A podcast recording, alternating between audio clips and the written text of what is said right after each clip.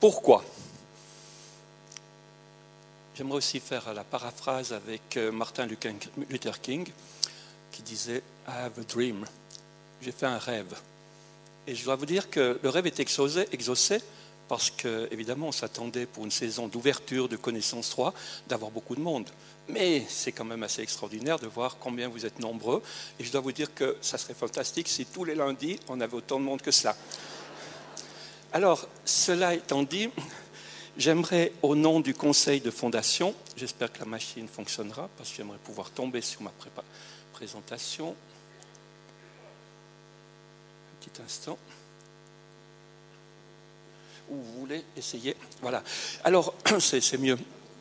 Je vais rester ici parce que, paraît-il, quand on est là, on a la lumière, comme ça vous me voyez, tandis que si je suis à côté, c'est difficile.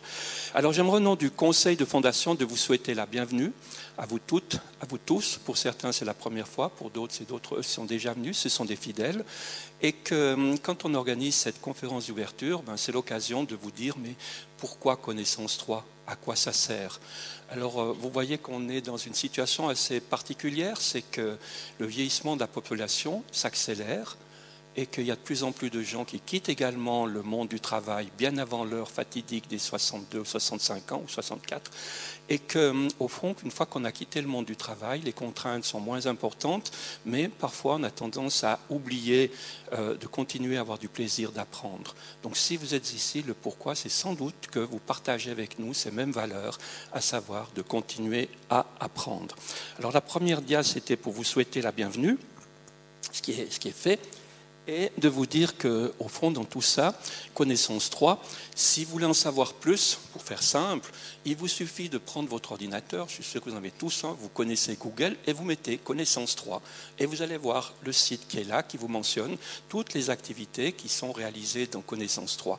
Alors, il y a ce qui est le présent, il y a ce qui est le passé, et notamment, vous avez la possibilité de prendre connaissance sur podcast des conférences qui avaient été données ici à Lausanne. Vous avez d'autres informations qui pourront vous être utiles. Ce que j'aimerais vous dire, c'est qu'au fond, ce qu'on souhaite avec euh, Connaissance 3, c'est vous donner la possibilité à vous, les seniors, de rester actifs, de rester engagés, est conscient des nouveaux enjeux de la société, parce que le monde change à toute vitesse et ce n'est pas sûr qu'on arrive à comprendre comment se fait ce changement.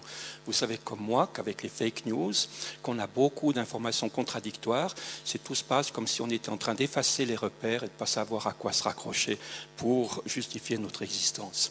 Vous avez aussi la chose suivante, c'est de proposer pour vous des activités qui vous permettent de maintenir à flot votre connaissance, vos connaissances, de développer votre curiosité du savoir, exercer un esprit critique sur ce que vous entendez, ce que vous lisez autour de vous, et ceci de rester informé dans un monde, encore une fois, qui est en constant changement et rapide changement. Mais c'est aussi, au fond, ce qui nous intéresse beaucoup, c'est de veiller à ce que nous ne soyons pas stigmatisés, qu'on ne soit pas stigmatisés, parce que chaque fois qu'on a une minorité dans une société, eh bien, la probabilité, c'est que ces minorités soient stigmatisées, soient déconsidérées au profit de ceux qui pourraient être des majorités qui auraient le plein droit d'existence. Alors, euh, on a aussi la chose suivante, c'est de promouvoir la qualité de vie, la santé, en freinant le déclin de vos capacités cognitives.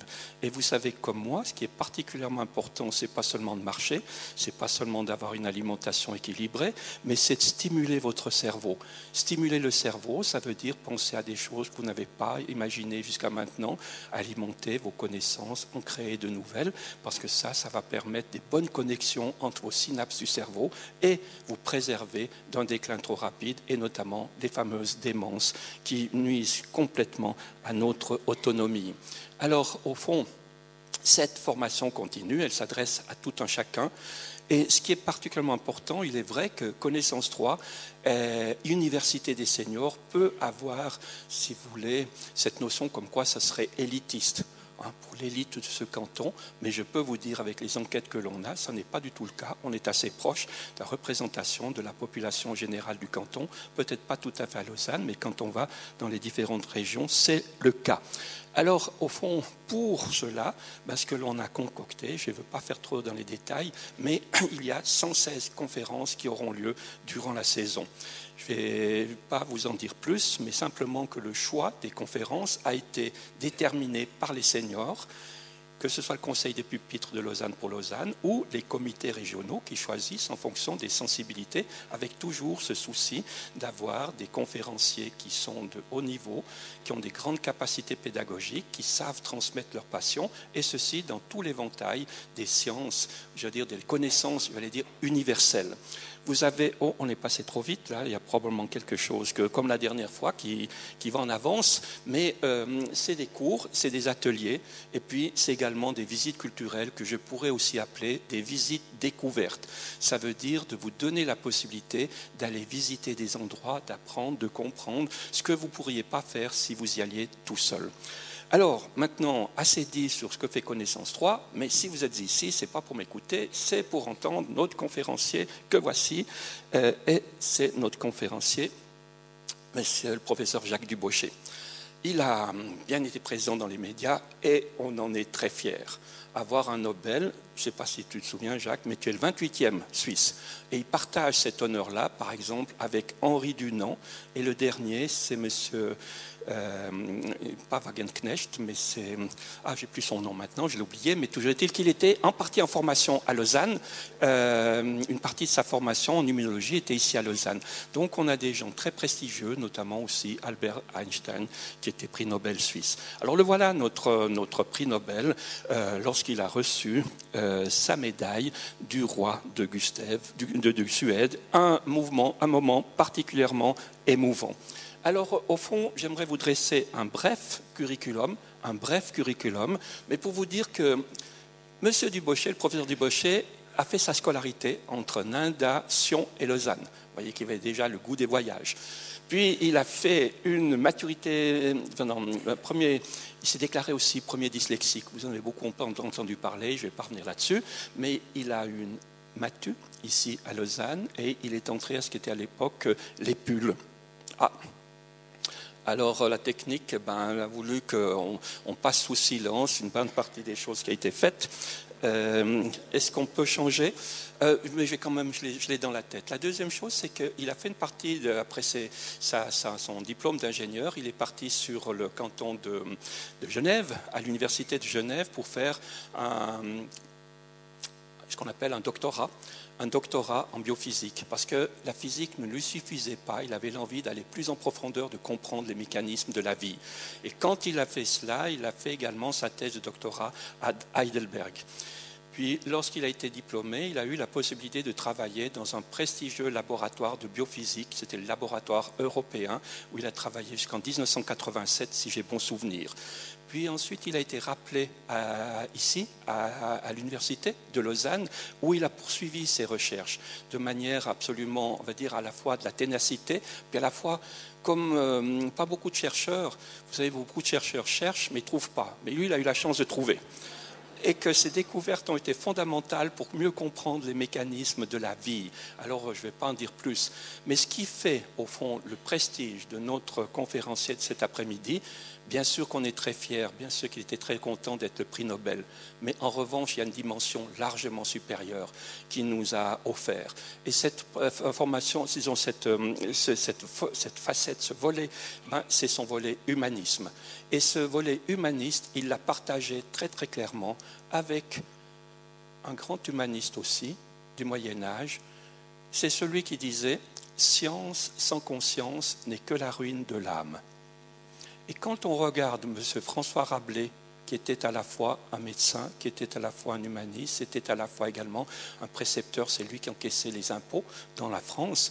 Donc euh, il avait au fond très très bien pris conscience de quelle est l'importance de ces, de ces fondements, de ces valeurs fondamentales de l'humanité, et euh, Jacques Dubochet l'a fait. Quand il était prof euh, à l'université de Lausanne jusqu'en 2007, c'est lui qui a créé notamment ce fameux cursus de sciences et société où il importait d'annoncer aux étudiants qui devaient être des brillants chercheurs, mais sans conscience, sans être euh, capables de savoir à quoi, à quoi correspond leur recherche, quels sont les bons côtés, quels sont les mauvais côtés, eh ben on ne va pas faire des bons chercheurs, on ne va pas en faire des bons citoyens. Alors je m'arrête ici simplement pour vous dire qu'on est très heureux de lui donner la parole à notre prix Nobel et je le laisse tout de suite parce que si vous êtes venu, c'est bien sûr qu'on puisse comprendre comment ils forment les étudiants, mais quelque part nous sommes aussi des étudiants. Alors Jacques, on se remet dans tes mains pour en savoir plus.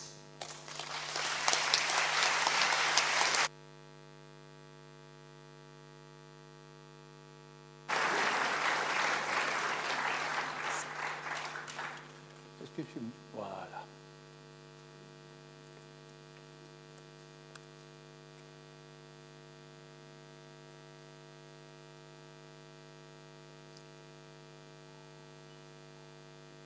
Voilà.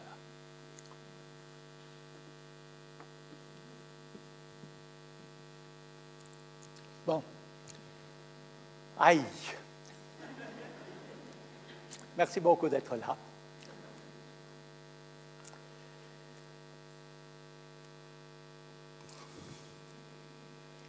Quand, avec Roger Darioli, on s'est entendu sur le titre, c'était il y a longtemps.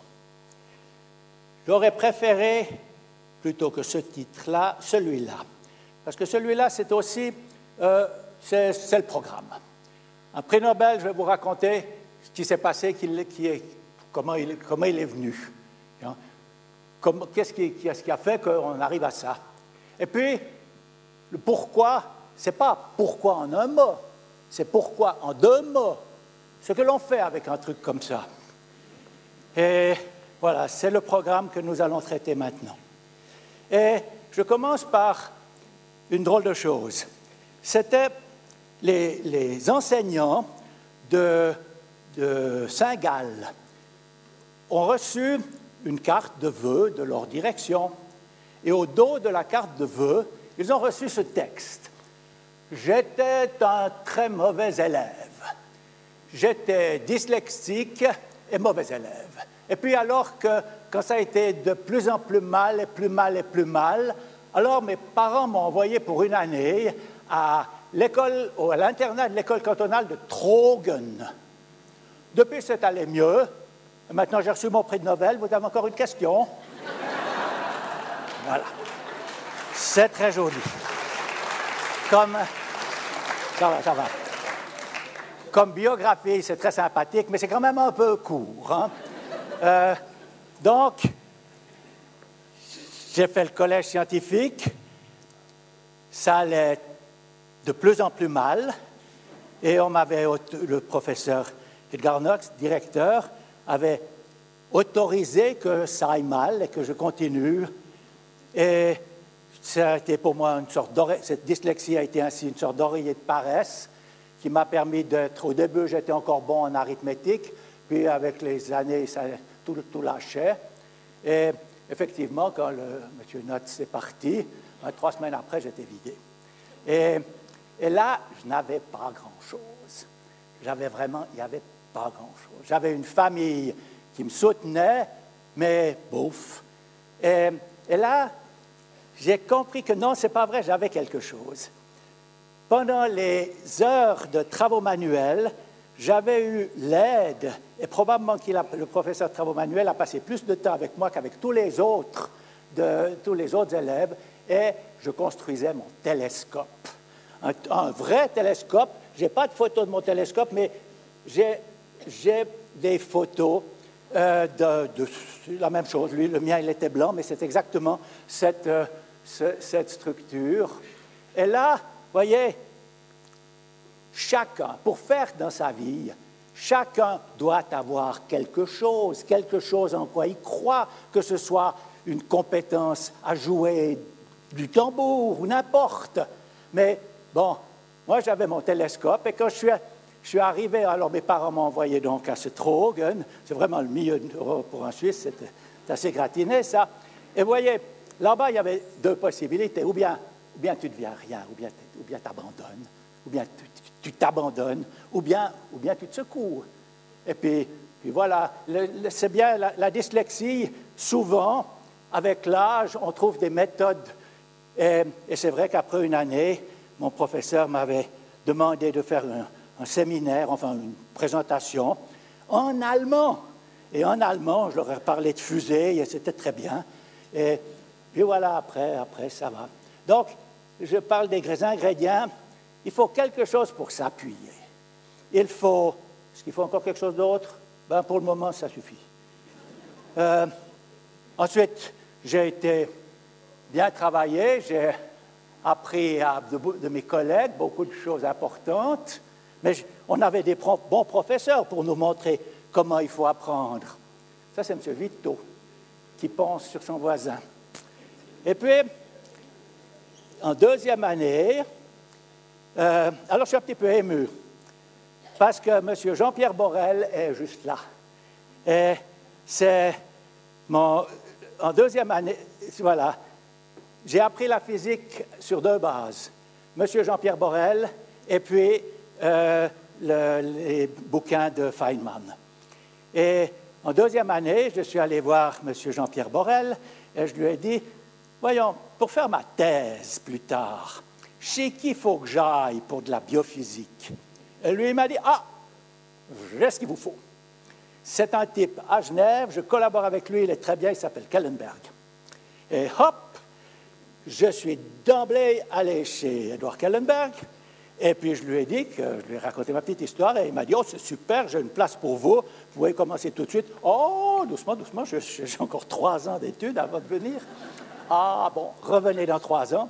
Trois ans plus tard, j'étais là, il m'avait complètement oublié, naturellement, et entre-temps, il était allé aux États-Unis, il, avait divorcé, il s'était remarié, puis bon, mais il m'a quand même trouvé mon, un poste, et j'ai ainsi, et ce monsieur Edward Kellenberg, ben voilà, j'ai fait, bon voilà, on a été copains, puis on a, fait beaucoup de la vie ensemble. Euh, voilà, la microscopie électronique, on va faire un peu de science. La microscopie électronique a un problème.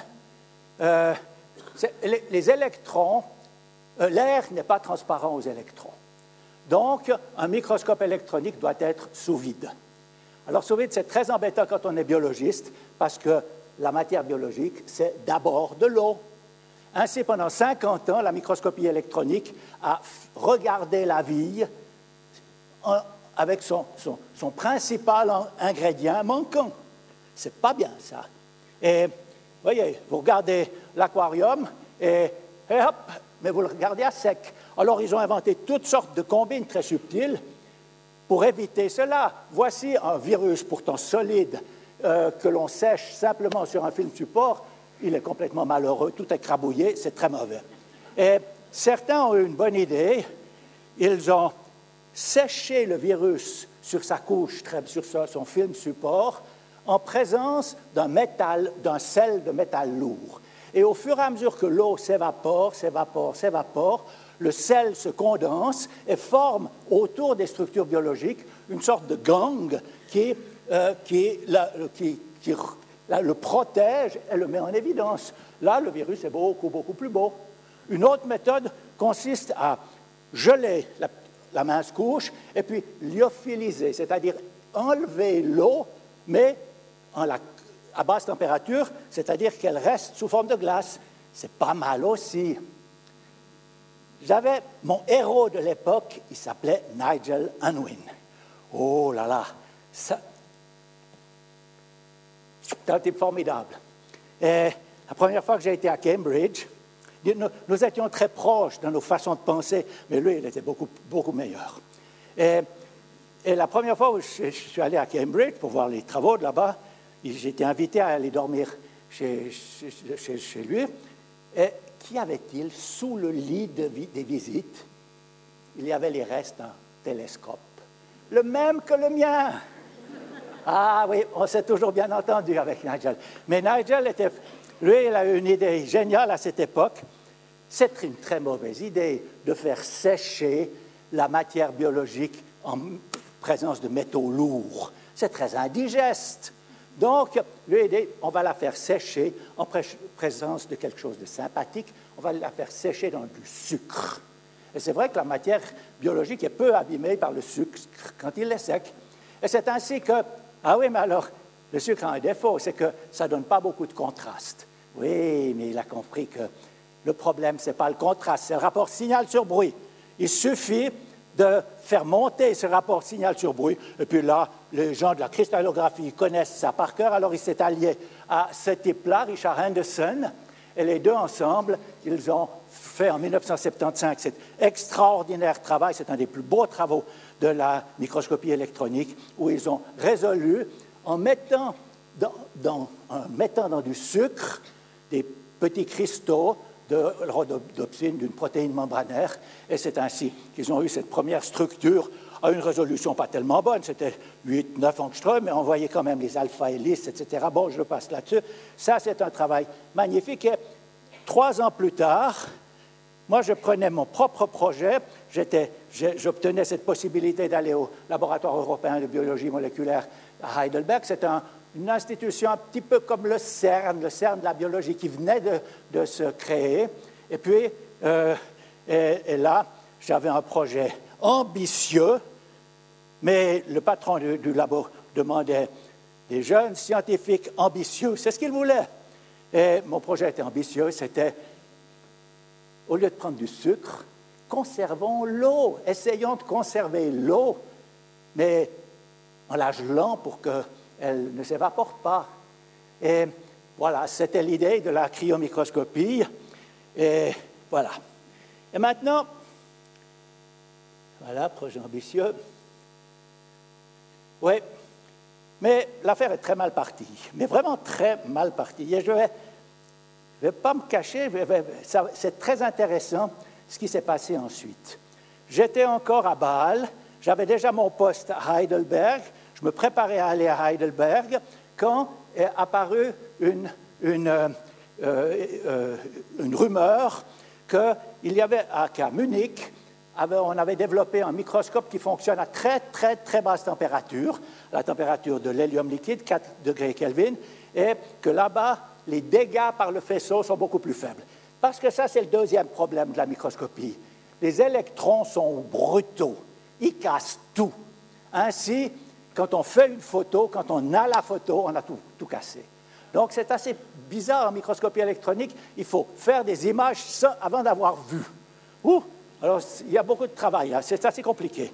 Mais, mais alors voilà, maintenant il apparaissait que euh, dans ce microscope de Munich, comprenez, c'est tellement froid, rien ne peut bouger, alors les dégâts sont considérablement diminués, paraît-il. Oh, moi, dans ma thèse, j'avais suivi les traces de ce monsieur Bob Glaser, qui, lui, avait développé les méthodes pour quantifier le dégât, c'est-à-dire pour mesurer quantitativement combien les électrons cassent les spécimens. Moi, j'étais un champion de ça. Et quand sont arrivés les résultats de Munich, eh bien, voilà. Bon, je n'entre pas dans les détails, mais je vais. on ne fait pas de la science ici, mais vous voyez, il faut comparer ces deux séries d'images. En haut, c'est ce qu'il se passe, comment le spécimen se fiche en l'air en fonction de la dose. En bas, la même chose, mais à basse température. Alors, je ne vous dis pas grand-chose, mais visiblement, euh, en bas, c'est mieux qu'en haut. Beaucoup mieux. Alors, que fait-on dans ce cas-là? On, publie, hop, et ça fait un bel article. Les dégâts par les faisceaux euh, à la matière organique sont considérablement diminués par cryomicroscopie électronique. Considérable. Très bien. Résultat, je descends chez mon patron, je lui dis qu'il faut acheter cette lentille qui coûte très cher, et puis euh, qui est très spécial, et qu'il faut demander au chef du groupe de développement des microscopes, encore un de ces jeunes, euh, ces jeunes scientifiques qui étaient là, qui, dont, le, but c'était de développer des nouveaux trucs de microscopie, et lui, il devait préparer un microscope pour recevoir la lentille. Les choses ont duré assez longtemps, ça a duré plus que prévu. Deux ans plus tard, la lentille était là, et elle a été montée à toute allure, et nous ne sommes pas capables de répéter les résultats. En fait, c'était évident, ça ne marche pas. Ça fait con. Alors, comme nous avions bien notre microscope en main, euh, en une semaine, on était bien sûr. Euh, qu'est-ce qu'on fait dans ce cas-là? Ben, On va vers le patron, puis on lui dit, on lui dit ça. Et puis le patron dit, ben, sois-en sûr, et ensuite fais-le savoir. Alors c'est ce que nous avons fait, c'est ainsi qu'est sorti mon plus court article, hein, dix lignes, pris un million ou deux millions, et qui dit, ben voilà, on n'arrive pas à reproduire. Bon, il faut dire que l'expérience est difficile. C'est une expérience subtile, ces mesures sont... Et puis le microscope de Munich était très difficile d'emploi pour toutes sortes de raisons je ne vais pas détailler. Ce qui fait que c'était facile de faire une faute, mais, mais voilà. Mais soyez, on a toujours eu les bonnes raisons pour expliquer pourquoi on s'est trompé. Oh, bon, après, ça a été encore tout un cirque pour que tous les gens qui ont participé à ces travaux à basse température participent, faire tous les tests qu'il fallait, etc., pour qu'on se mette d'accord. Ça a été très laborieux. Et puis, c'est la première fois que je suis arrivé dans le journal Nature, et là, il y avait ce vilain petit titre, la disparition, la, fading, comment est-ce qu'on dit? L'évanouissement de l'espoir. Parce que, n'est-ce pas, la, mesure, elle se faisait par la mesure de l'évanouissement des points de diffraction. Et nous passions notre temps à mesurer le fading des diffraction spots. Et là, c'était la... Oh là là, c'est un mauvais, un mauvais jeu de. Mais, et ainsi, euh, nature nous constate que non, ça n'a pas marché. Mais, évidemment, ça nécessite, nécessite, des explications. Nous avions naturellement nos explications sur pourquoi le microscope est difficile, mais jamais on n'a caché la vraie raison. Et la vraie raison, je vous la donne à lire.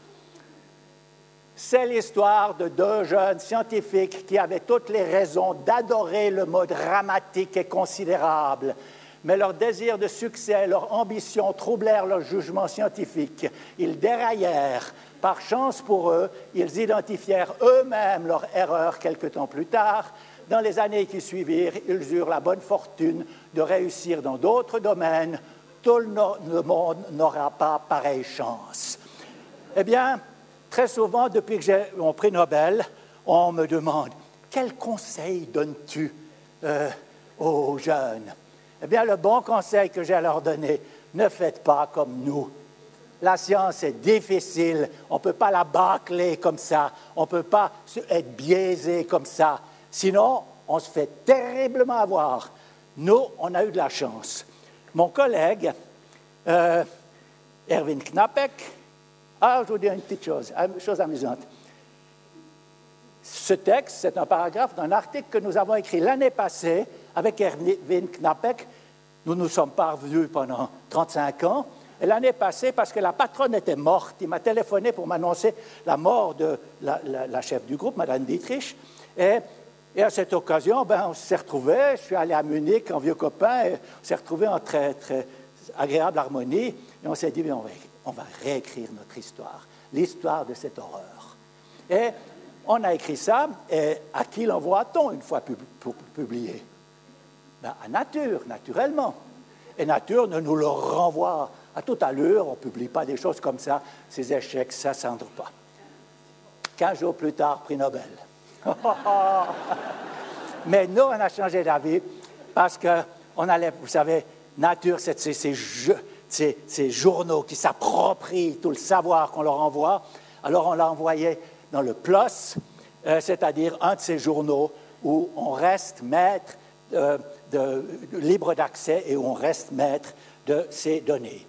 Entre-temps, donc, alors, Erwin, lui, il a, il, a quitté sa boîte, sa boîte a fermé la microscopie électronique, et lui, il est devenu maire de son petit village. Oh, c'est pas un petit village, 15 000 habitants au sud de Munich. Et en 12 ans, il a pris un village, cette petite ville qui était une ville normale, allemande normale, et il en a fait une ville à zéro carbone. Zéro carbone. Il est maintenant président honoraire de la société allemande de, euh, de la société allemande de géothermie. Et c'est un, un, grand bonhomme. Bravo, voilà, il s'en est ressorti. Euh, moi, j'ai aussi eu de la chance. Mais euh, attendez, je m'arrête ici quand même un tout petit instant pour revenir aux ingrédients du prix Nobel. Il faut de l'ambition. Vous avez vu, il y en a de l'ambition là-dedans.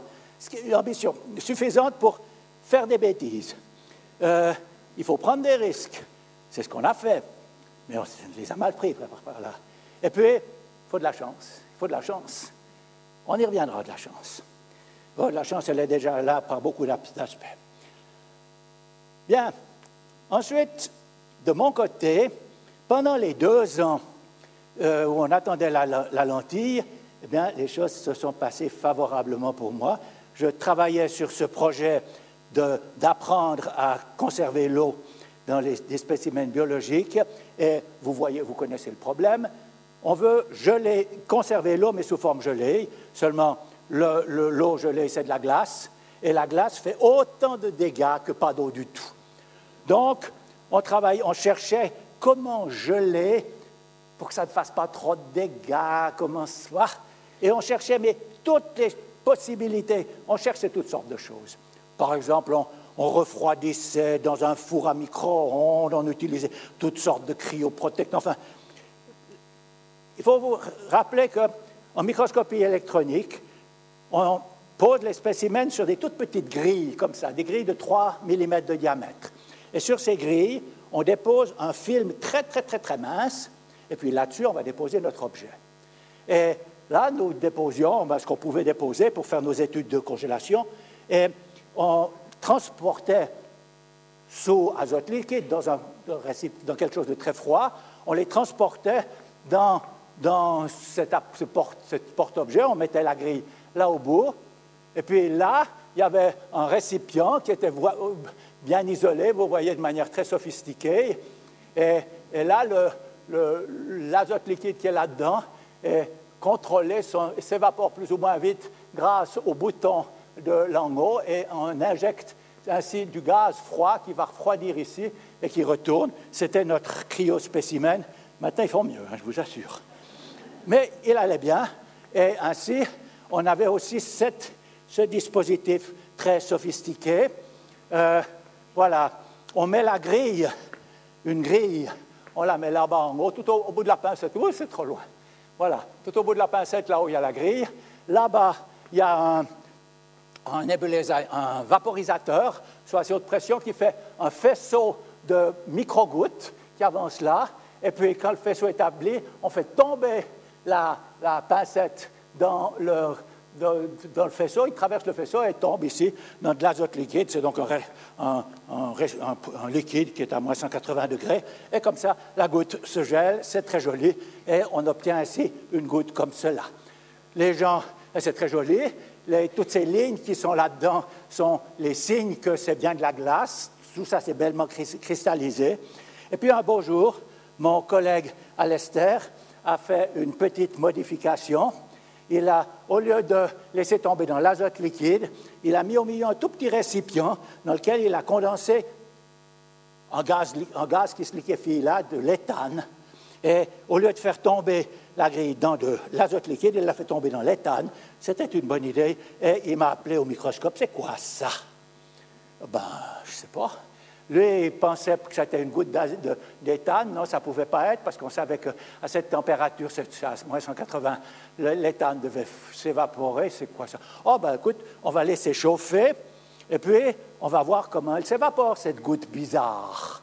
Et quand on l'a chauffée, tout à coup, on était les deux sur le microscope, on regardait ce qui se passait.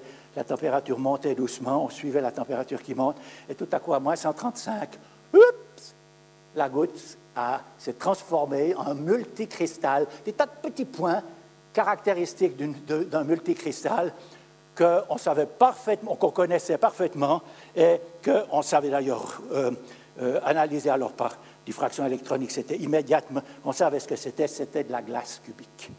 La glace cubique, bon, ce n'est pas de la glace sur laquelle on fait du ski, mais c'est tout à fait semblable. C'est la glace que l'on obtient si sur une plaque de métal à moins 100 degrés, on, laisse se condenser de, la vapeur d'eau à faible pression. Et là, ça donne pas de la glace, à moins 100, ça ne donne pas de la glace de chez nous, ça donne cette glace cubique qu'on connaissait bien, rien de spécial. Mais attention, si on obtient une goutte qui, en réchauffant à moins 135, se transforme en de la glace, nous savons qu'avant, c'était de l'eau, mais de l'eau sous une forme non cristalline. C'était nous avions pour la première fois vu une, une goutte vitreuse. Et ça, j'ai dit à mon collègue, hop, là on a un gros truc. Parce que nous savions que c'était impossible. Nous savions chercher la vitrification. la vitrification, c'est le Graal pour, pour prendre pour garder le spécimen gelé dans l'eau, eh bien, on garde l'eau, l'eau dans sa structure liquide, on la garde solide. Ouh, c'est ce qu'il fallait. Et puis, mais, mais, mais, mais, ah, voilà Alistair McDowell, c'est lui. Euh, voilà. Pourquoi ce n'est pas lui qui a eu le prix Nobel? Bon, alors on revient aux ingrédients. Il faut de bons collègues. Bon, alors évidemment, nous envoyons ça à grande allure chez notre découverte, on l'envoie bien sûr à toute allure chez Nature, et Nature nous remballe en nous donnant cette phrase magnifique You can't bend nature. Et c'est un jeu de mots. Vous ne pouvez pas tordre la nature. Vous ne pouvez pas tricher avec nature. Et, bon, ils avaient complètement tort, ils avaient deux fois tort, parce que, un, ils avaient à ce moment-là, sous presse, un article qui avait été envoyé par un groupe de, euh, autrichiens, Brueggeler et Mayer, qui avait montré par d'autres méthodes que la vitrification est possible dans certaines conditions. Hop! Et puis ils nous renvoient le nôtre parce que c'est impossible. Et puis l'autre, ils avaient doublement tort parce que notre vitrification est toute facile, ça va à toute vitesse, en quelques secondes, et puis chacun peut voir que c'est comme ça. Mais il faut aussi se rappeler que pendant 40 ans, ce monsieur, le père Basile Luyet de, de Saviez, c'est une chose formidable, c'est un, prêtre de la, de la congrégation Saint-François de Sales, très sévère, très sévère comme congrégation, et lui, il, a toute sa vie, il était enseignant au collège de Genève, et puis euh, toute sa vie, il a travaillé à mettre la vie, comme il l'appelle, en suspended life. Congeler la vie pour qu'elle reste, arrêter le temps et la, la, vie en état suspendu. Évidemment, certains étaient très intéressés. C'est tous ceux qui font de la, de la, euh, euh, l'élevage pour la fécondation, tous ceux qui sont intéressés à conserver des médicaments, par exemple, congelés, etc. Et lui, il avait son, petite, petite institution de, consultance et de recherche, et il faisait un, dans le cadre de son université catholique, et il faisait un fric fou, euh, pas pour lui, mais pour sa congrégation, et ce qui évidemment permettait à la congrégation d'être très bienveillant avec ses recherches. Euh, voilà, moi j'aime bien, lui il vient de Savièse. Vous connaissez bien sûr cette montagne là au bout.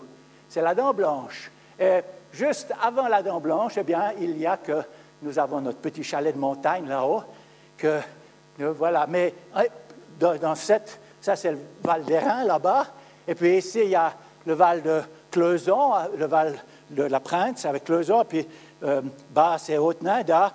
Et ben voilà, moi j'ai commencé mes écoles à Basse-Ninda. Alors c'est rigolo de retrouver M. Luyet de Savièse. Et voilà, c'est amusant ça. Mais M. Luyet avait montré pendant 40 ans de travaux que la vitrification est impossible. Je ne vais pas vous expliquer ce qu'il se passe, pourquoi elle est possible, etc. Je peux vous dire que c'est de la physique difficile, que même encore actuellement, on n'est pas très au clair. Il y a des, situations avec cette eau qui sont vraiment très complexes et très subtiles et continuer de travailler là-dessus. Mais qu'est-ce qu'on, nous, qu'est-ce qu'on s'en fiche? Ça nous permet d'avoir de l'eau vitreuse pour observer nos spécimens. Et c'est ainsi que. Ah, j'ai toujours. Oui. Alors, encore les, ingrédients du prix Nobel. Ben, vous voyez, si on a perdu quelque chose dans cette salle, où aller le chercher? Ben, le plus simple, c'est là il y a des avenues où je peux bien me promener, c'est facile, je vais chercher, c'est là. Mais ce n'est pas là que je vais le trouver. Pour le trouver, il faut que j'aille dans des petits coins perdus, il faut que j'aille bousculer tout le monde pour trouver peut-être là-bas. Et si on veut faire de la recherche, c'est la même chose. Il faut se donner de la peine pour sortir des, chemins battus. Et ça, c'est difficile. C'est difficile d'aller oser aller dans d'autres coins. Moi, ce n'est pas par enthousiasme pour, pour les grandes choses. C'est parce que je déteste la compétition. J'aime faire de la compétition avec moi-même, mais pas avec les autres. Ainsi, durant toute ma carrière, chaque fois que notre domaine est devenu à la mode, j'ai passé à autre chose. Euh, ce n'est pas, par, par, intelligence ou quoi, c'est parce que j'aime pas. Et, voilà, c'est une qualité, ça, d'aimer sortir des trucs. Puis il faut beaucoup de chance. Je l'ai déjà dit, mais je le répète. Parce que, vous voyez, cette vitrification, tout le monde pensait que c'était impossible. Et, et c'était bien démontré. Ben, et encore maintenant, on ne comprend pas très bien comment c'est possible. Bon, on continue. Voilà. Ah, puis après, bon, après, vous comprenez. Bon, maintenant, il faut utiliser ça, c'est vitrifié, mais il faut que ce soit utile pour des spécimens biologiques. Alors, typiquement, on prend une suspension de, matériel biologique, de virus ou que sais-je, et puis il faut l'étaler sur la goutte et sur la grille. Il faut qu'elle soit très mince, là. Mais c'est un petit problème, parce que quelle est la forme d'une goutte? Une boule. J'ai entendu ça, c'est tout à fait simple. Plus elle est petite, plus c'est une boule solide. C'est une sphère très, très dure quand elle est très petite.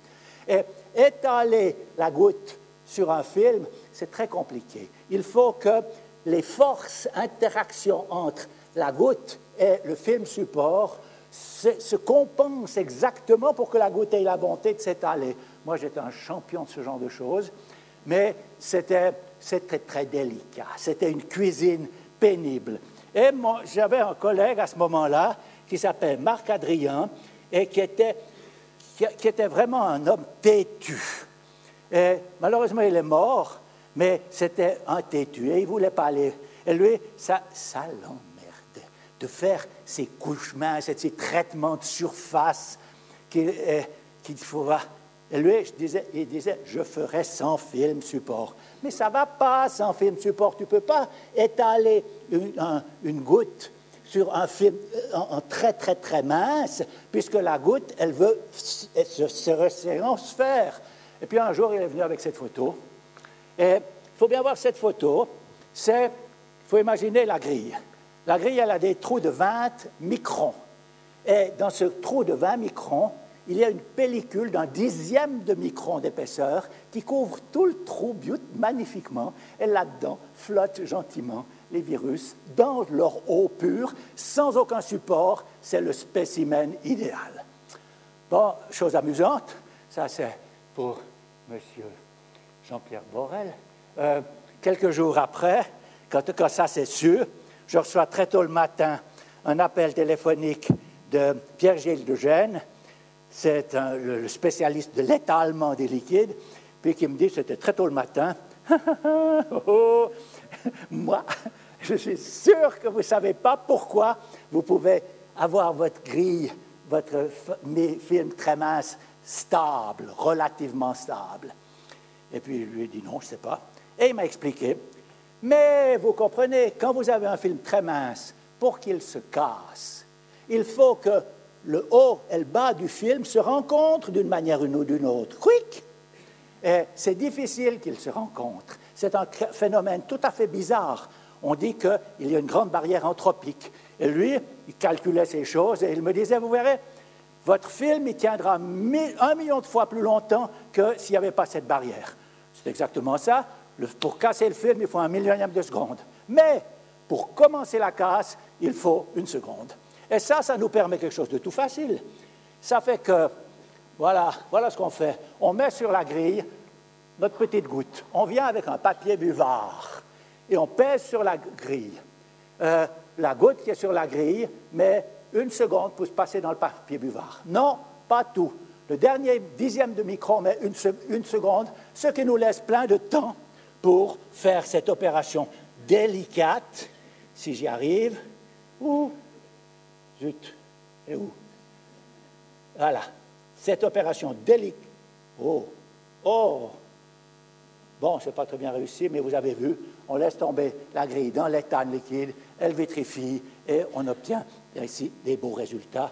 Ceci permettait d'aller rapidement chez Nature pour leur présenter ce virus. Et ici, il y a un truc.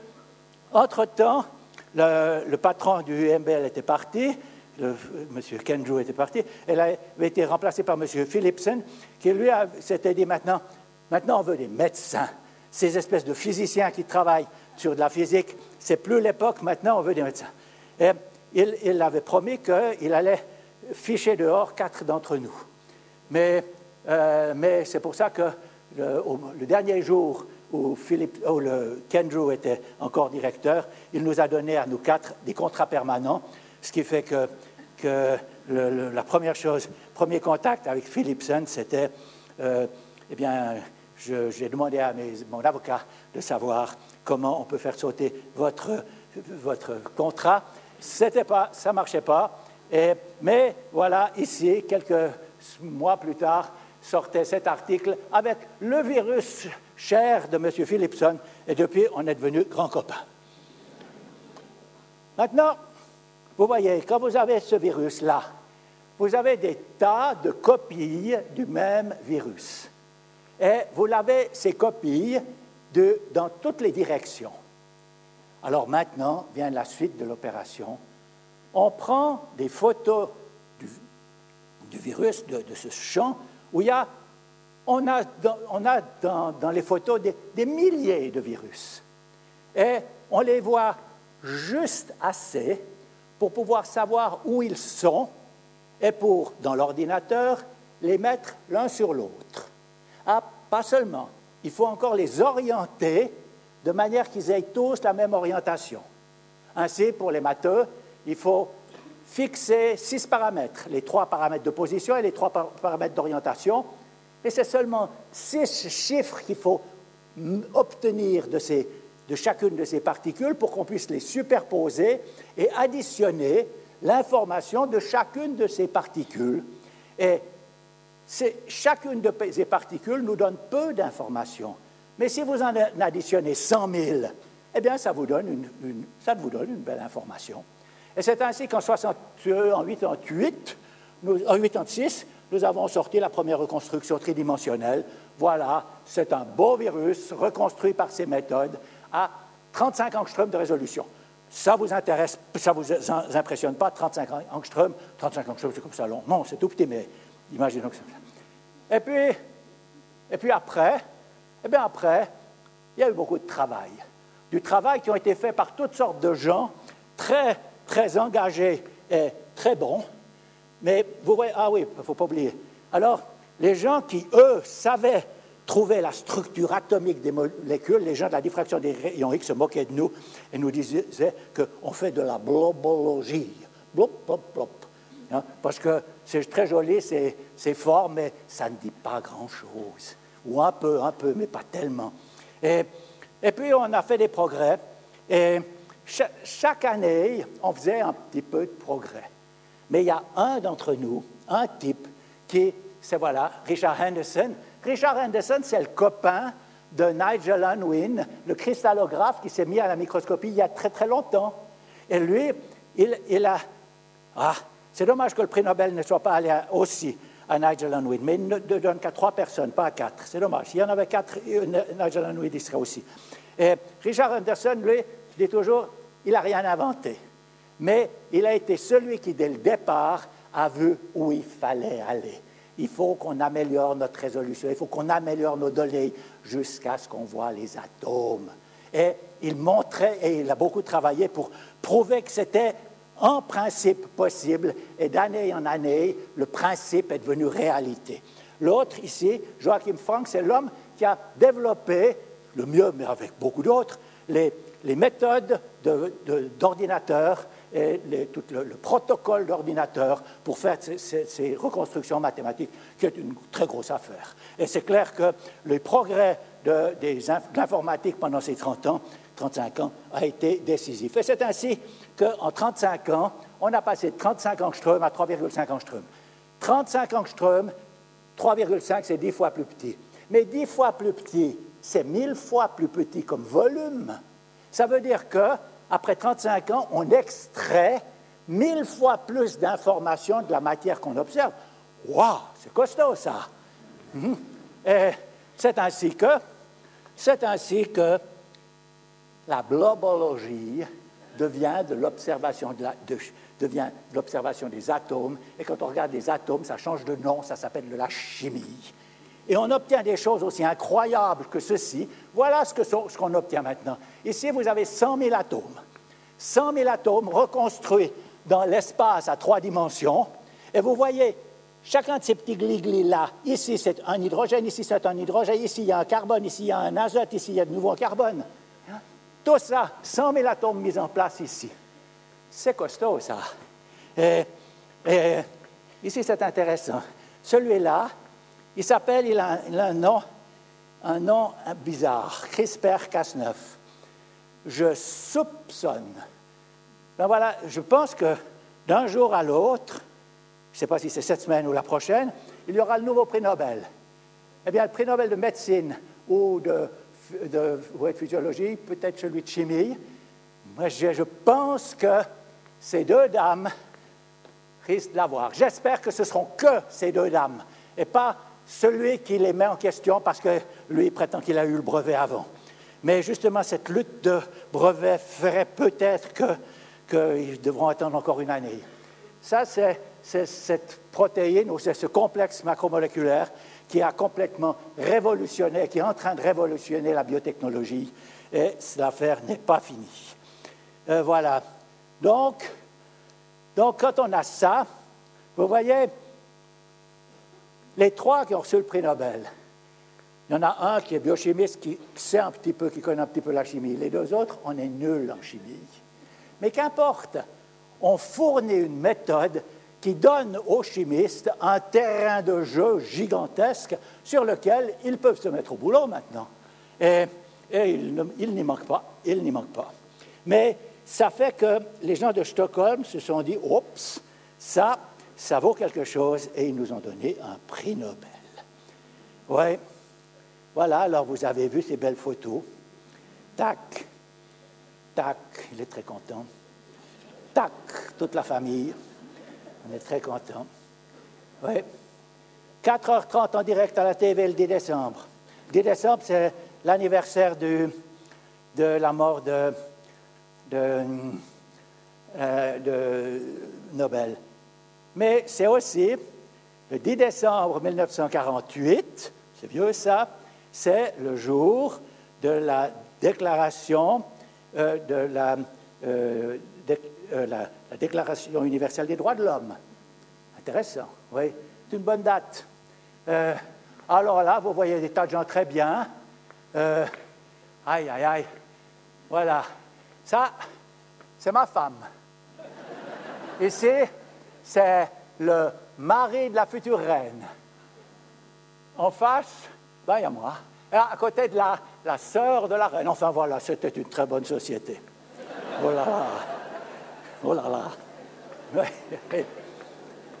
Et puis, on nous a fait de la très belle musique avec des danses impressionnantes et on a eu un souper, un souper décoré au cristaux de glace.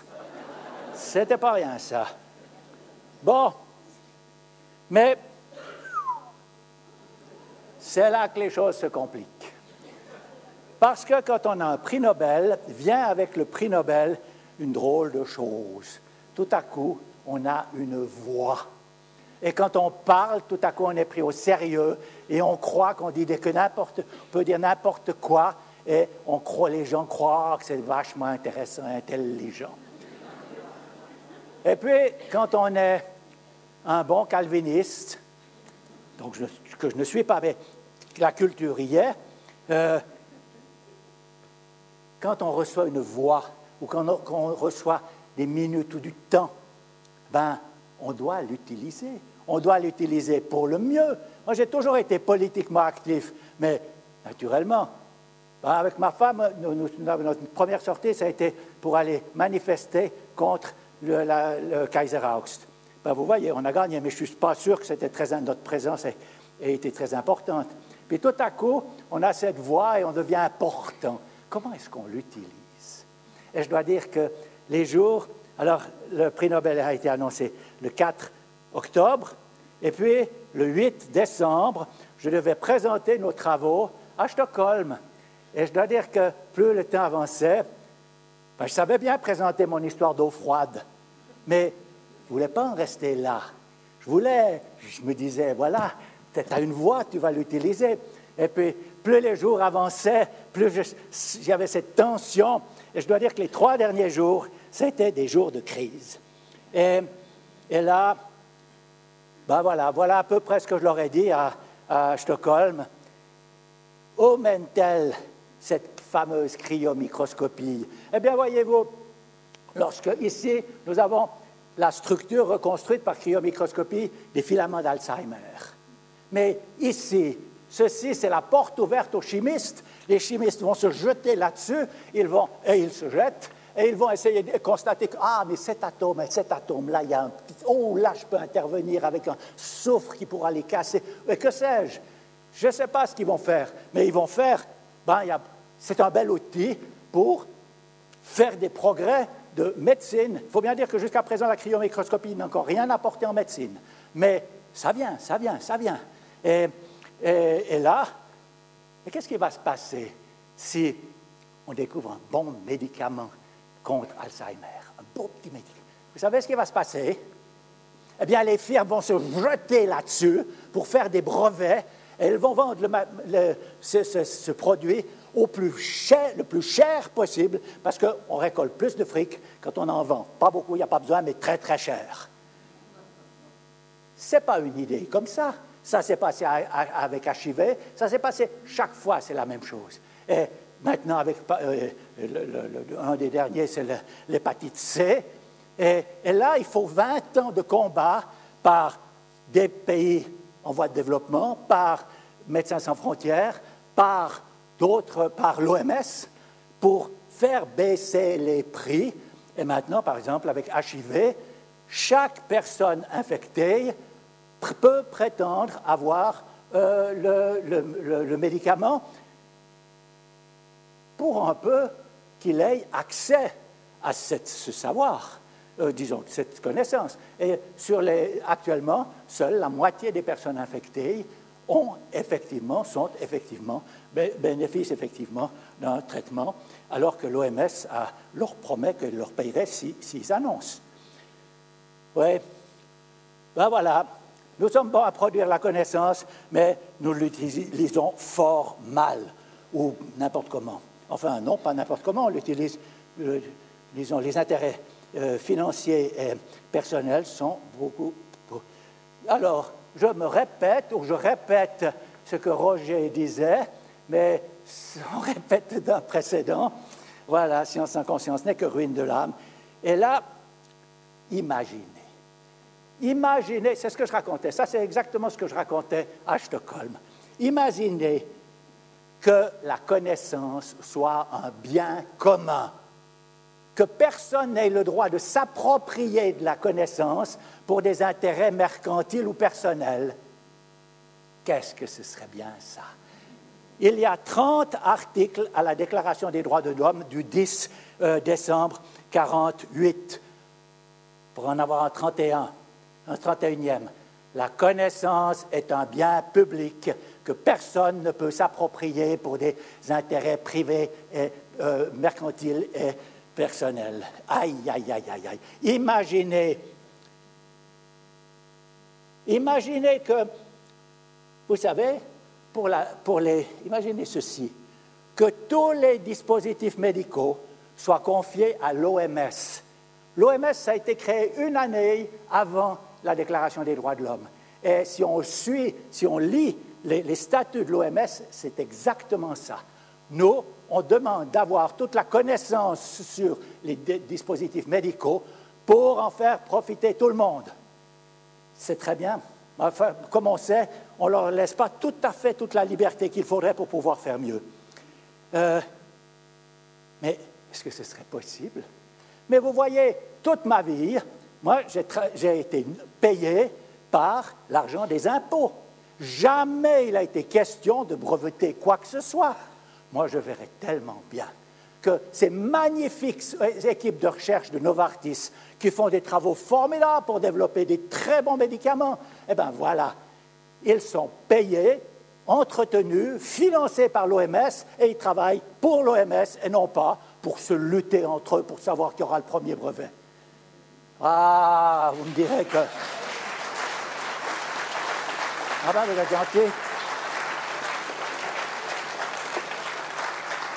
Merci d'être d'accord. Oui, mais je voilà, ça c'était ce que je racontais à Stockholm. Et les gens étaient contents. C'était quand même, c'était pas très souvent qu'un prix Nobel vient faire, mettre des choses comme ça dans son discours. Mais c'est pas fini, vous comprenez, ma voix, je l'ai toujours, je continue de l'exercer. Hein? Et mon arrière-grand-père, mes arrière-grands-parents maternels étaient des gens très pauvres. Ils vivaient dans la disette. Maintenant, nous vivons dans l'excès. Et nous vivons dans l'excès d'une manière incroyable. Tant et si bien que, en 50 ans, 100 ans, comme on veut, on a foutu en l'air notre climat, mais pas qu'un peu. Hein. On a fiché en l'air notre climat. Ah, voilà, ça c'est le, glacier qui était au haut de la montagne que je vous montrais là-bas vers le chalet. Le, le glacier de Ferpecle. Il collapse, mais il collapse comme notre climat. Alors je ne sais pas si vous êtes au courant. Mais ce qui se passe avec notre climat, c'est vraiment, vraiment dramatique. On va droit dans le mur. Si on continue comme ça deux, trois décades, notre civilisation ne pourra pas continuer. On ne pourra pas continuer quand on aura un demi-milliard de réfugiés climatiques.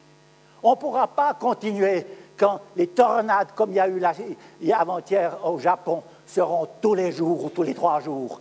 On ne pourra pas. Et il faut sortir de ça. Et pour ça, il faut sortir du carbone dans les 20 ans. Dans les 20 ans, il faut avoir arrêté de brûler du carbone, fini les bagnoles, loin, fini le chauffage de morge par, le, gaz naturel. 20 ans. 20 ans, c'est possible. C'est facile. C'est facile, mais il faut, vouloir. Bon, on peut discuter comment on fait, il y en a plusieurs qui ont discuté, mais voyez, je vous présente juste Imaginez, je ne l'ai pas mis, mais parce que, voilà, je le prends maintenant, euh, une très belle image présentée par un type qui s'appelle Stocker. Stocker, c'est l'homme qui creuse le, Groenland et le, pas tout seul bien sûr, et l'Antarctique pour aller euh, étudier le changement climatique et le climat d'autrefois. Et lui, il présente dans un très beau petit article deux images. New York, 1900 une rue bourrée de calèches, de véhicules à, cheval, etc. Même rue, 13 ans plus tard, 1913, plus une plus rien à cheval, bourrée autant qu'avant de bagnoles. Les forts de thé, elles étaient là. En 13 ans, on a passé d'un système à l'autre. En 13 ans ou 20, d'accord, on pourrait supprimer nos bagnoles et faire, par exemple, que nous ayons accès à une, firme comme les CFF, qu'on ait un organisme comme les CFF, qui, qui mettent à disposition des voitures électriques autocommandées. Vous vous les appelez là, ben, c'est bientôt fini, allez, on appelle, il arrive, puis comme il y a beaucoup de monde là, ben, ce sera déjà un gros bus qui viendra, mais un petit machin électrique qui fonctionne tout seul, vous dites, il déconne. Non, vraisemblable, il est très vraisemblable que dans trois ans, Singapour fera ça. Et il est très vraisemblable que dans cinq ou sept ans, la Chine fera ça. Et Pékin fera ça. Et puis nous, ben nous, on attendra. Ben non, on n'a pas besoin d'attendre. Euh, je continue. Imaginez, imaginez que les ressources non renouvelables soient un bien commun voyez, j'ai copié sur Stockholm. Imaginez que la Terre soit notre bien commun. Imaginez qu'ensemble, nous sauvions notre climat. Nous sauvons, je l'ai mis au présent, parce qu'il faut le faire dès maintenant. Qu'ensemble, nous sauvons notre climat. Imaginons que, ensemble, nous sauvons notre civilisation. C'est de ça qu'il dépend. Et nous, dans cette salle, nous ne sommes pas les plus jeunes, hein, en moyenne. Mais il existe par exemple un très beau mouvement qui s'appelle Grands-parents pour le climat, parce que nous, nous avons quelque chose à dire. Nous aussi, nous avons quelque chose à, pousser, afin que nos enfants n'aient pas à nous dire Salaud, regarde dans quel chenille tu nous as mis avec ta, grandiose libération de, des 68 euh, heures. Ça ne sert à rien de culpabiliser, mais on peut voir qu'il y a du boulot.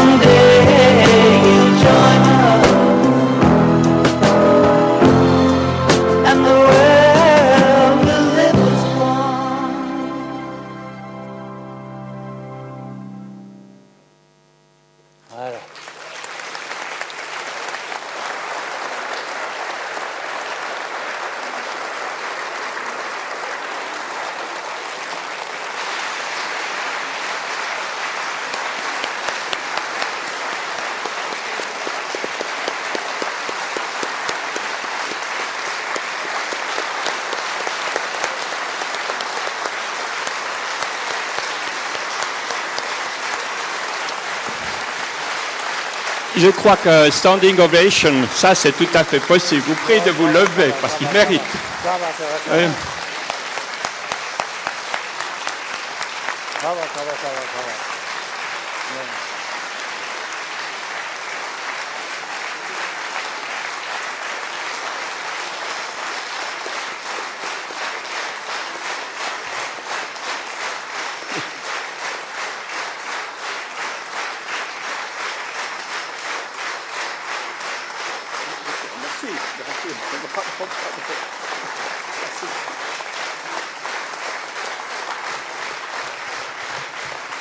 Et voilà, et voilà, je vous propose de, de rester assis pendant un petit moment attends, parce que. Juste une seconde. Merci Oui. beaucoup.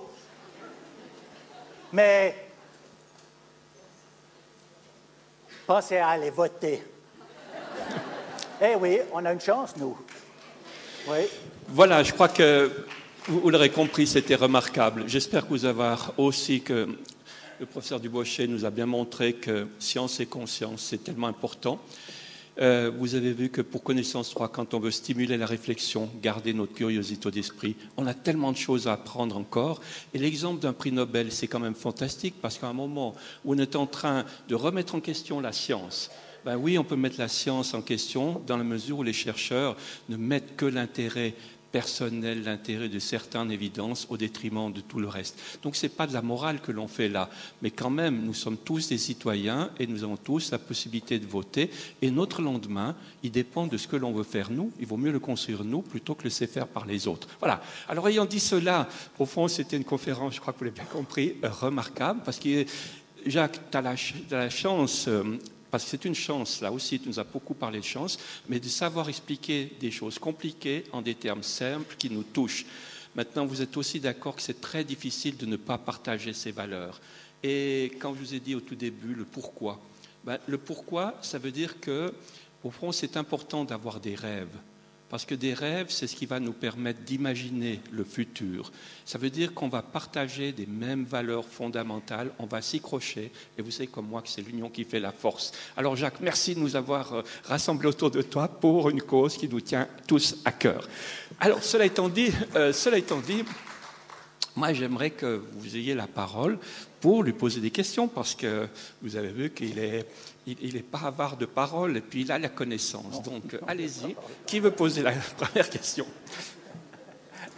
Oui, monsieur, on va vous donner le microphone. Alors, Euh, J'ai beaucoup oui. apprécié ta conférence Ah, mais c'est François. et j'ai une question euh, un peu technique. Euh, L'eau vitreuse, tu as dit qu'elle n'était pas encore complètement élucidée. Oui. Est-ce qu'on sait si c'est un état stable de la matière ou si euh, elle est instable? C'est un état stable, mais, mais un état stable, c'est-à-dire quand elle, la- chauffe au-dessus de moins 135, elle cristallise. hein. Euh, mais, mais la glace est aussi un état euh, bon, qu'on ne peut pas chauffer. hein. Mais elle transite par une transition de, de premier ordre. Et, maintenant, il y, a, une chose extraordinaire, donc. On, on sait fabriquer une autre eau vitreuse, une eau qui est probablement l'eau euh, liquide immobilisée. Et on l'a fait par des méthodes toutes différentes. Et c'est très difficile, ça fait appel à des très hautes pressions. Et on peut passer de l'un état vitreux, donc il y a deux états vitreux de l'eau, et on peut passer de l'un à l'autre par une transition du premier ordre. Et ça, c'est quelque chose de... Tu pourras m'expliquer ce que ça veut dire. Moi, je ne comprends pas et j'ai personne n'a pu... Je crois que... Enfin, oui, il y a beaucoup de travaux qui se font là-dessus. La, la- la- oui, la- transition de phase entre deux phases vitreuses, c'est quelque chose de délicat. Merci, Oui. merci, c'est très bien. Merci beaucoup. Il y avait une autre question ici. Il faudrait passer le microphone parce que si vous voulez réécouter en podcast la conférence, euh, vous allez le trouver sur notre site. Et si les questions sont posées avec le microphone, ça veut dire que ça là. peut être enregistré. Bonsoir. Tous vos petits points blancs sur la Euh, Parlez devant le micro pour qu'on entende bien. peut dire si c'est de l'hydrogène On peut photographier l'électron et les, les ions ou jusqu'où vous pouvez photographier? Comment peut-on reconnaître la photo que c'est de, de l'azote ou de l'hydrogène? Alors, euh, donc c'est compliqué. Ce qui se passe, c'est que non. Sur une photo, on ne voit pas les atomes, mais les atomes laissent une petite marque. et en additionnant toutes ces marques, on arrive à faire des, des cartes de densité électronique. Et on sait qu'ici, il y a beaucoup d'électrons, ici, il y a peu. Et ensuite, on sait des informations qui viennent d'ailleurs. On sait que ce sont des protéines et que les protéines, ce sont des fils d'atomes qui sont arrangés d'une certaine façon. Et ainsi, en mettant toutes ces données ensemble, on sait que, ah, ici, on part dans cette hélice, ici, on a ce grand machin à côté, on sait que, et puis on a les séquences, etc. Et alors, on sait que, ah, là, il y a un carbone, et là, à côté du carbone, la chimie nous impose que c'est un hydrogène. Mais vous n'avez pas vu atome par atome, quoique maintenant, il continue de faire des progrès et j'ai vu avant-hier les derniers résultats à une résolution de 1,6 angstrom. Et à 1,6 angstrom, on commence à avoir des, petits blobs qui sont des atomes individuels. Est-ce qu'on arrivera à voir le mouvement de l'électron dans l'atome? Non, non, non. Euh, d'ailleurs, le problème du mouvement des électrons, c'est euh, une affaire assez différentes, ça, fait appel à un autre sort, mais non, on ne verra pas. Les, on ne verra pas. Euh, Quoique, ce qu'on pourrait imaginer qu'on pourra voir que tel atome, eh ben, il laisse glisser un petit peu la densité électronique sera moins grande que prévu parce que, parce que les électrons sont un petit peu attachés de l'autre côté, par exemple. Ça, on pourra imaginer qu'avec des, des, résolutions de 1,6 à 1,2 angstrom, ce qui, est, ce qui est en train de venir, on pourra faire ça, c'est des données pour les chimistes. Et puis les chimistes, ben, ils voient qui réagissent avec quoi, où sont les énergies, etc. Les chimistes, ils sont très bien, les chimistes. Merci, madame. Une question, volontiers. Alors bonjour, euh, professeur. Très honoré d'avoir assisté à cette euh, conférence. J'ai été touchée par votre euh, par votre sens de l'humour, et puis par voilà, votre humilité aussi. Et puis ma question, c'était, parce qu'on sent beaucoup de persévérance, beaucoup de, résistance à, faire ce travail, vous avez résumé en, quelques mots, mais je pense toute une vie. On sent aussi par moments des moments de solitude, parce que vous êtes là avec, euh, avec vos recherches, avec vos rêves. Vous êtes un grand rêveur, vous avez beaucoup décliné votre exposé sur le Imagine. Je, souhaitais savoir qu'est-ce qui fait que vous n'avez pas baissé les bras. Qu'est-ce qui fait dans ces moments de découragement que vous avez persévéré Et puis, euh, est-ce que vous n'avez pas pensé à un moment donné changer de métier. Ah oui, à un moment donné, j'ai voulu changer de métier parce que la recherche, c'est très compétitif. Et, c'était le, fin, la fin de mon temps à, Bâle avant d'être appelé à, à Heidelberg. Et là, je venais de passer ma thèse et puis encore trois, trois ans de post-doc et on avançait lentement. Et c'était, c'était dur. Je ne m'en suis pas rendu compte, mais, mais le fait, c'était dur. C'est dur la recherche quand on n'avance pas bien, ou on avançait un petit peu, mais c'était très laborieux. Et là, j'ai voulu, je me suis dit que j'avais envie d'aller faire de l'enseignement. Et puis, je n'ai pas pu parce que euh, j'avais un diplôme de l'épule d'ingénieur physicien, et pour pouvoir enseigner euh, la physique ici, ben, il faut avoir pas un diplôme de l'EPUL, il faut avoir un diplôme de l'UNIL à ce moment-là. Et puis, ils ne voulaient, voulaient pas. Et puis, la seule chose, alors ils m'ont conseillé, eh le plus simple, c'est que tu fais des études de géologie et en trois ans, tu pourras enseigner. Alors voilà, je n'ai pas enseigné. Mais plus tard, à OMBL, c'était quand même de nouveau, j'avais un poste permanent et c'est dur la recherche. Hein. Dans un institut comme l'EMBL, il faut y aller. Mais j'aurais pu rester, mais j'étais quand même très attiré par l'enseignement. Et puis c'est là que je suis venu à Lausanne. Et Lausanne, il faut dire, à ce moment-là, c'était en, en, euh, en 87, euh, c'était pas trivial de voir que nous avions quelque chose de très bien. Nous, on savait qu'on avait un gros truc. Mais pour la plupart des gens, ce n'était pas évident de voir, là, il y a un gros truc. Et, et là, Lausanne a vu. Ils ont clairement vu et ils m'ont donné des conditions d'arrivée et de travail qui étaient excellentes. Quand je suis parti à la retraite, alors là, ils n'ont pas bien vu. Pourtant, c'était plus facile à voir parce que tout le monde avait compris, sauf Lausanne. et les PFL non plus. Voilà, j'ai répondu. Ah, mais encore une autre chose. Le prix Nobel de physique de l'année passée a été donné à ceux qui ont détecté les ondes de gravitation. Vous avez compris que nous, chaque année, on faisait des petits progrès, et puis depuis la, vitrification, ces 35 années, ça avançait. On, avait toutes les années, on avait notre petit, os à ronger. Hein. Mais les gens du, prix Nobel de, de, physique, là, pendant 41 ou 44 ans, ils ont travaillé sur quelque chose que Einstein disait c'est impossible, c'est trop dur. Et, tant qu'ils n'avaient pas le résultat final, ils n'avaient rien. Hein? Et, c'est un projet gigantesque. À la fin, ils avaient 1100 personnes dessus. C'est un projet à milliards. Et pendant, ils ont réussi à pousser leur projet 40 ans en, en sachant que chaque progrès ne peut pas compter, il n'est rien tant qu'on n'a pas le résultat final. Ça, c'est vachement fort. Admirable. Oui. Bon, alors, persévérance, oui. Et la persévérance, moi, c'est peut-être pas difficile. Je faisais ce que j'avais envie. Il y a eu ces quelques années un petit peu difficiles, mais j'étais dans un groupe magnifique chez Kellenberg. Il y avait plein de choses qui se passaient, etc. C'était socialement, c'était très riche, etc. Il y avait mille, choses. Non, moi, j'ai eu une, belle vie de recherche. Ça existe, hein, ça existe encore maintenant. Oui. Dernière petite question. Oui, on va vous apporter le microphone. Un petit peu de silence, comme ça on est prêt pour se préparer à prochain sourire. Voilà, on vous écoute.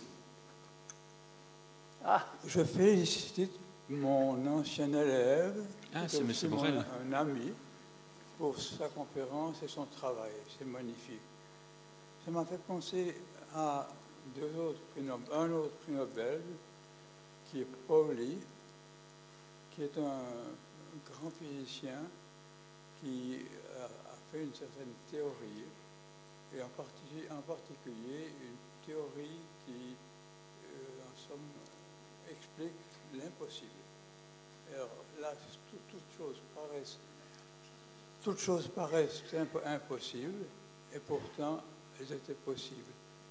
Alors, la théorie de ce physicien, c'est la suivante, c'est qu'à côté de l'intelligence, de tout, le reste, il y a aussi une chose qui est une propriété de l'homme, c'est la, c'est ce qu'on appelle ça aussi la euh,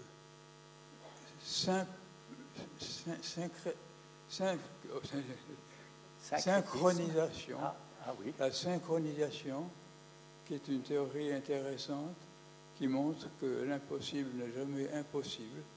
Alors, c'était magnifique d'avoir retrouvé ce collègue de l'EPFL qui, qui a prédit un peu ce qu'on vient d'entendre. Rien n'est impossible. Il y a une synchronisation qui nous lie au monde et qui nous fait trouver les choses impossibles comme il l'a trouvé lui-même. Voilà, bravo. Merci beaucoup. Je crois que c'est...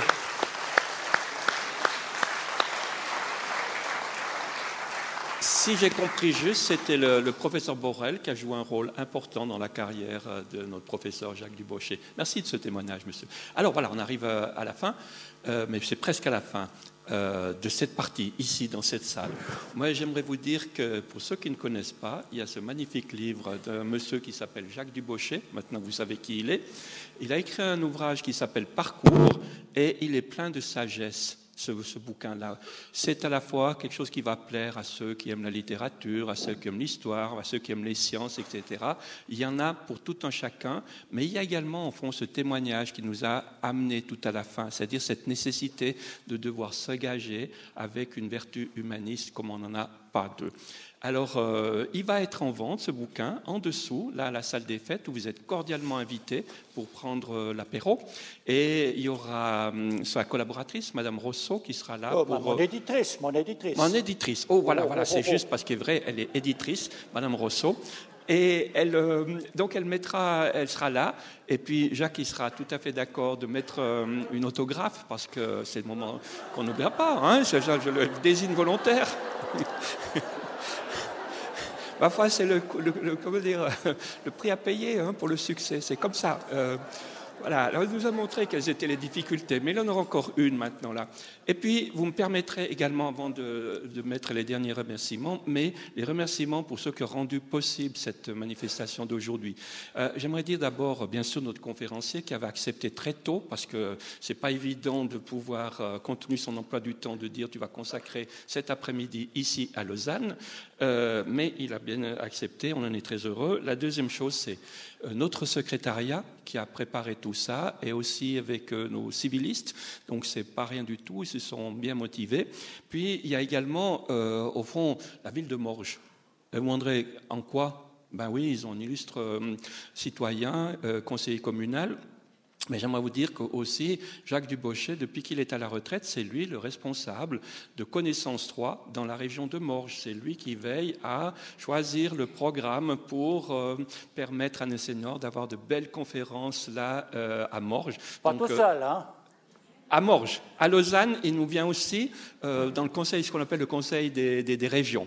Alors, mais la ville de Morges, elle est allée encore un petit peu plus loin parce que vous savez qu'elle a un beau vignoble et que c'est la ville de Morges qui nous offre l'apéro, le vin d'honneur. Donc, on peut les remercier aussi. Et puis, et puis je, on va faire les remerciements pour tous en même temps, hein, parce qu'encore vous avez mal aux mains. Euh, mais c'est quand même de, vous dire qu'il y avait également les bénévoles, parce que Connaissance 3, ça fonctionne avec euh, à peu près 100 bénévoles qui sont répartis sur 11 régions du canton, et qu'on est très heureux que ces bénévoles, qui pour la plupart sont des seniors, consacrent une partie de leur temps pour, au fond, des, vertus euh, altruistes. Alors, sur ces bonnes paroles, on va remercier tout le monde avec un bon applaudissement.